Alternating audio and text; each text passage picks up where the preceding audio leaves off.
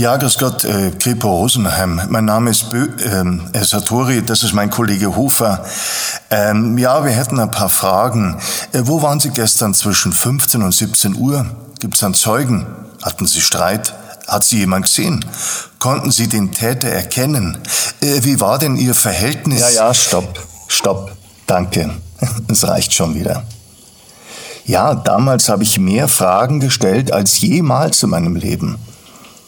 Damals, bis sich das anhört.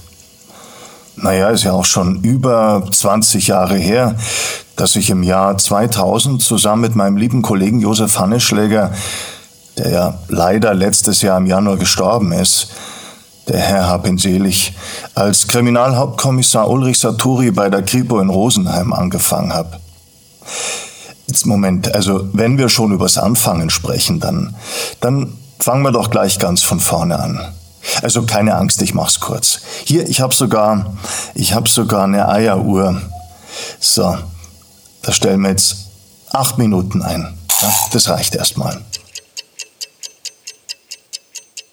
Also, äh, äh, ah ja, also am, am 2. Februar, da kam ich in München, ganz in der Nähe von der Theresienwiese auf die Welt. Äh, schon das war eine schwere Geburt. Meine Mutter sagt, sie hatte blaue Flecken am Hals vom Pressen. Aufgewachsen bin ich in Garching bei München, damals noch ein kleines, recht bäuerliches Dorf. Ähm, ja, meine Kindheit und meine Jugend sind eigentlich relativ ruhig verlaufen. Alles ganz normal. Auch wenn meine Eltern und meine Lehrer das wahrscheinlich ein bisschen anders sehen. Aber so ohne Schaden, also ganz ohne Schaden, kommt natürlich keiner durch Kindheit und Jugend. Ich natürlich auch nicht. Es gab halt die üblichen traumatischen Trennungserfahrungen. Mein Lieblingsonkel Sepp zum Beispiel, der ist bei einem Autounfall tödlich verunglückt. Da war ich gerade fünf. Meine Eltern haben sich scheiden lassen, da war ich 17.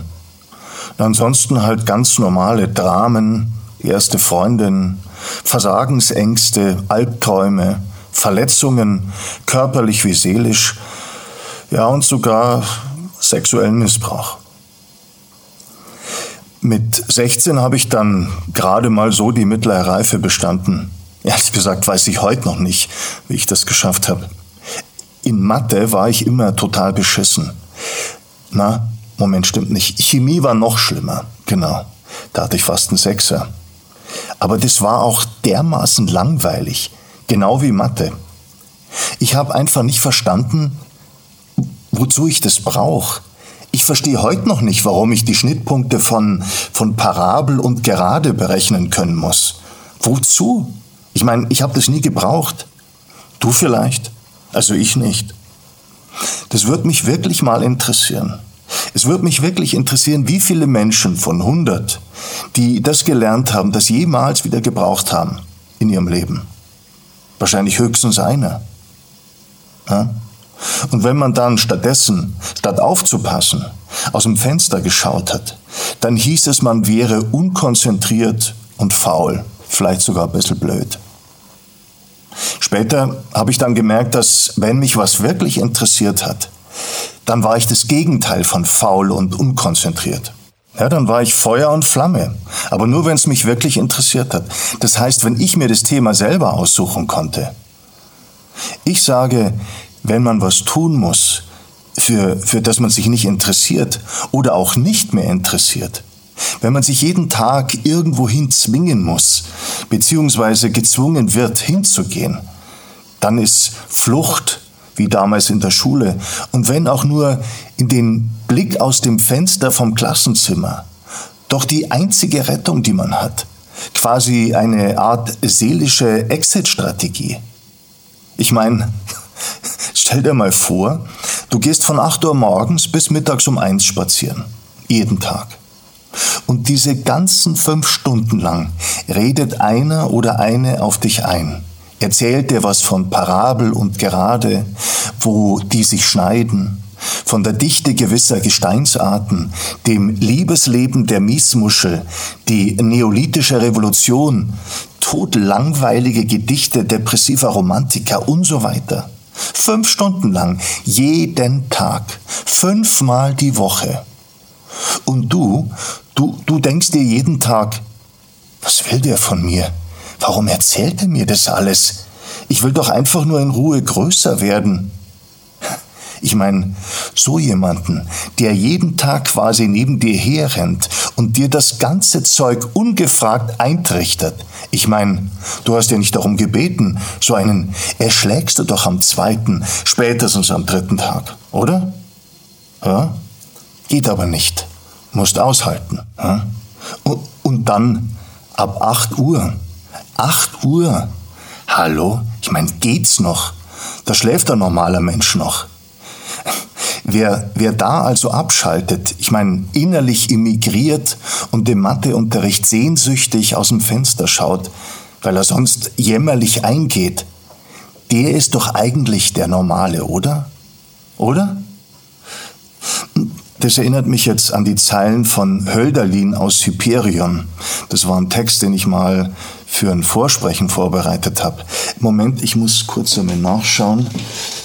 Ah, das war da in dem Buch. Und ah, hier, hier. Also, Moment. Ein jeder treibt das Seine, wirst du sagen. Und ich sag es auch. Nur muss er es mit ganzer Seele treiben, muss nicht jede Kraft in sich ersticken, wenn sie nicht gerade sich zu seinem Titel passt, muss nicht mit dieser kargen Angst, buchstäblich heuchlerisch das, was er heißt, nur sein, mit Ernst, Nein, mit Liebe muss er das sein, was er ist. So lebt ein Geist in seinem Tun. Und ist er in ein Fach gedrückt, wo gar der Geist nicht leben darf, so stoß er's mit Verachtung weg und lerne pflügen. Also Hammer, oder? Ich, Wahnsinnstext. Ähm, wie sind wir da jetzt drauf gekommen? Ach so, ja, Anfang. Na, Schule. Genau, genau, bei Schule waren wir. Äh, ich, äh, ich habe mal den Satz gelesen, ähm, die Schule ist dafür da, um zu lernen, Dinge zu tun, auf die man eigentlich keine Lust hat. Also besser habe ich es noch nicht formuliert gehört. Ich meine, mal ganz ehrlich, es ist doch so. Man lernt in der Schule Dinge zu tun, die man nicht braucht. Man lernt Wissen anzuhäufen, das man nicht braucht. Zumindest kaum. Ja, und wenn ich den Satz des Pythagoras zum Beispiel nicht weiß, mein, kennst du ihn jetzt spontan? Wenn ich ihn nicht weiß, dann google ich ihn. So what? Mal ehrlich. Machst du genau das, was du schon immer machen wolltest? Lebst du deinen Kindheitstraum. Äh, jeder, der das macht, bitte mal die Hand heben. Moment. Eins, zwei, drei. Ah, der Herr im Anzug im silbernen Fünfer BMW, Kennzeichen M-MS 1261. Mhm. Das war's. Drei. Jetzt mal ganz ehrlich, viel ist es nicht, oder? Ähm, auf einer Skala von 1 bis 5, wo würdest du dich einordnen? Also Thema, ich lebe meinen Traum, ich lebe genau das Leben, das ich leben möchte. Skala von 1 bis 5. 1 ist, ich, äh, ich, ich lebe in einem Gefängnis, ich meine in einem seelischen Gefängnis. Und 5 ist, ich lebe meinen Traum, ich lebe genau das Leben, das ich leben möchte. Also, wo bist du? Irgendwo zwischen 1 und 5. Also jetzt die mit 5. Ich lebe meinen totalen Traum, mal die Hand heben. Aha. Ja, zwei. Immerhin. Ich meine, gratulieren. Gratulieren. Vielleicht kommt er ja mal zu mir in den Podcast, um zu erzählen, wie er das gemacht hat. Das würde mich interessieren und, und euch wahrscheinlich auch. Ja? Gut, dann, dann jetzt die nächsten. Vier. Also auf der Skala 1 bis 5. Äh, 5 ist, ich lebe meinen totalen Traum. 4, also nah dran. Mhm. 3, 2 und jetzt 1. Also das sind die, die quasi sagen, ich äh, lebe meinen Traum überhaupt gar nicht, ich sitze quasi wie im Gefängnis. Echt? Boah, krass. Also das hätte ich jetzt nicht gedacht. Aber naja, ich meine, kein Wunder. Ich meine, ich glaube nicht, dass das jemals Teil des Plans war, dass wir rausfinden, wer wir wirklich sind, wer wir sein möchten und wie wir leben möchten und wie nicht. Oder wie nicht mehr. Ja? Wo waren wir? Ach ja, ah ja, genau, äh, Rosenheim-Kops. Genau, ja. Das, das, das war super. Ich, ich bin ehrlich so dankbar dafür, dass ich, dass ich das erleben durfte. Ähm, das, war, das war echt eine wilde Zeit auch. Millennium. In dem Jahr kam auch mein Sohn Liam auf die Welt. Zwischen zwei Szenen bin ich schnell zur Entbindung, dann haben wir weitergedreht. Was für ein Tag, das werde ich nie vergessen. Naja, und, und dann nach ähm, fünf Jahren, ich glaube 2004 war es, habe ich dann langsam gemerkt, dass ich keine Lust mehr habe. Satori wurde wieder ins LKA versetzt und ich in selbstgewählten vorzeitigen Ruhestand. Ja, mei, also lieber nix als das Falsche, sag ich immer. Wie sagt äh, Rousseau, die Freiheit des Menschen liegt nicht darin, tun zu können, was er will, sondern dass er nicht tun muss, was er nicht tun will. Genau. Also habe ich Danke gesagt und mich verabschiedet. Auch wenn es jetzt finanziell sicher nicht die schlauste Entscheidung war. Mei, also die, die letzten 15 Jahre, die waren ein einziges finanzielles Katapult oder, ähm, naja, wie dieses Fahrgeschäft auf der Wiesen. Ich glaube, manchmal heißt es auch Freefall. Ja, wisst schon, da wo man die lange Stange hochfährt, dann, dann oben runterschaut und dann quasi wie im freien Fall an der Stange wieder runterfährt, ganz schnell. Also ganz langsam hoch, dann hängt man ziemlich lang da oben rum und schaut und wartet auf einen Absturz. Ja, und der kommt dann schließlich. Und das geht dann ganz schnell. Und dann ist es vorbei. Ja, ja, die Wesen. Ist ja dieses Jahr auch wieder nicht. Was? Wo, wo waren wir jetzt? Ach so, ja, Ruhestand, ja. Ja, ich bin ja jetzt auch schon 55. 55. Ich hätte nie gedacht, dass ich so alt werde. Deswegen habe ich mir auch nie Gedanken gemacht, was ich denn dann mache mit 55. Also, also jetzt. Mei, und durch das ganze Corona und so, da habe ich dann, weil es ging ja drehmäßig fast gar nichts mehr, vielleicht drei oder vier Drehtage letztes Jahr. Das Einzige, was ich bis jetzt dieses Jahr gedreht habe, war die Heizung auf und zu. Na, ehrlich. Aber irgendwie habe ich dann auch gemerkt, dass ich eh schon länger keine so, so große Lust mehr aufs Drehen und so habe.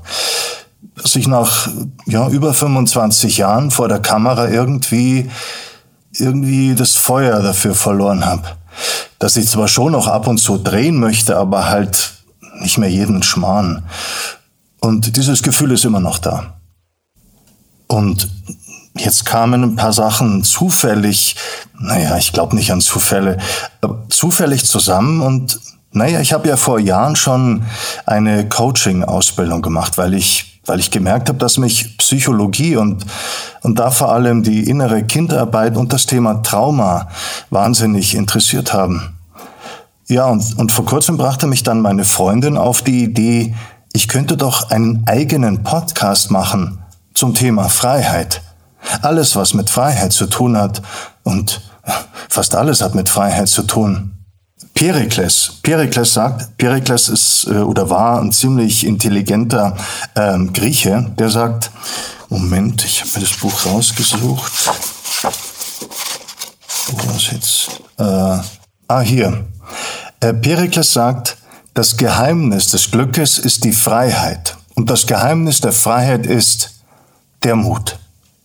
Freiheit ist nicht alles, aber, aber ohne Freiheit ist alles nichts. Ich war ja Anfang der 90er Sänger in der Band in München, die das Leben geheißen hat. Eine Nummer von uns hieß An die Freiheit. Texte und Musik hatte ich geschrieben. Wir haben eigentlich Rock gespielt, Rock mit, mit deutschen Texten. Ja, das war ziemlich gut. Und äh, Freiheit, das war so eine Art Volksmusikknaller ein bisschen schräg, aber echt mit Power. Und der Text, den ich damals geschrieben habe, Anfang der 90er, der löst heute immer noch was in mir aus. So ein Gefühl von, äh, Wollt ihr vielleicht einen Ausschnitt hören? Hm? Cool, Moment, Moment, irgendwo, den habe ich hier irgendwo auf dem Rechner. Moment. Aber wo? Ah ja, ich weiß wo. Ah ja, Moment. Ah, da ist er. Jetzt pass auf, Achtung, gleich geht's los. Ja, ich lieb die Freiheit sehr und ich schenk sie auch nicht her. In Arbeit, Liebe, Militär, mich unterordnen fällt mir schwer. Ja, ich lieb die Freiheit sehr und ich schenk sie auch nicht her. Von Moral und Schlichtsamkeit, davon halt ich längst nichts mehr davon halte ich längst nichts mehr.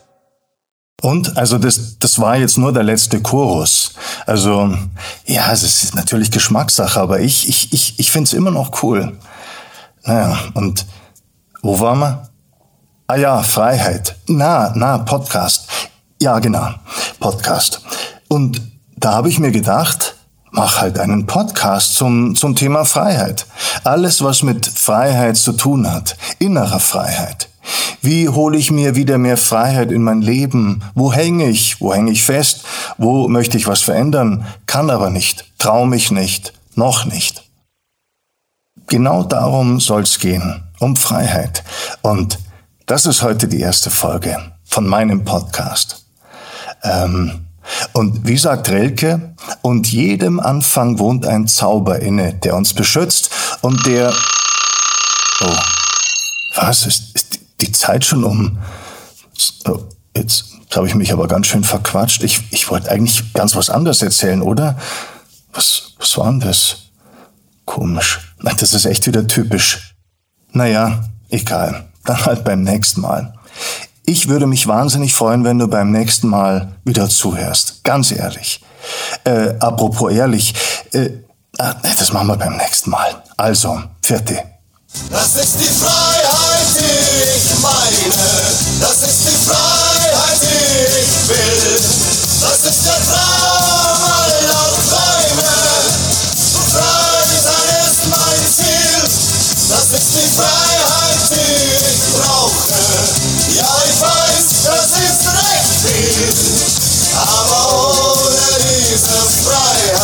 bringt auf das Leben nichts mehr viel. Aber ohne diese Freiheit bringt auf das Leben nichts mehr viel.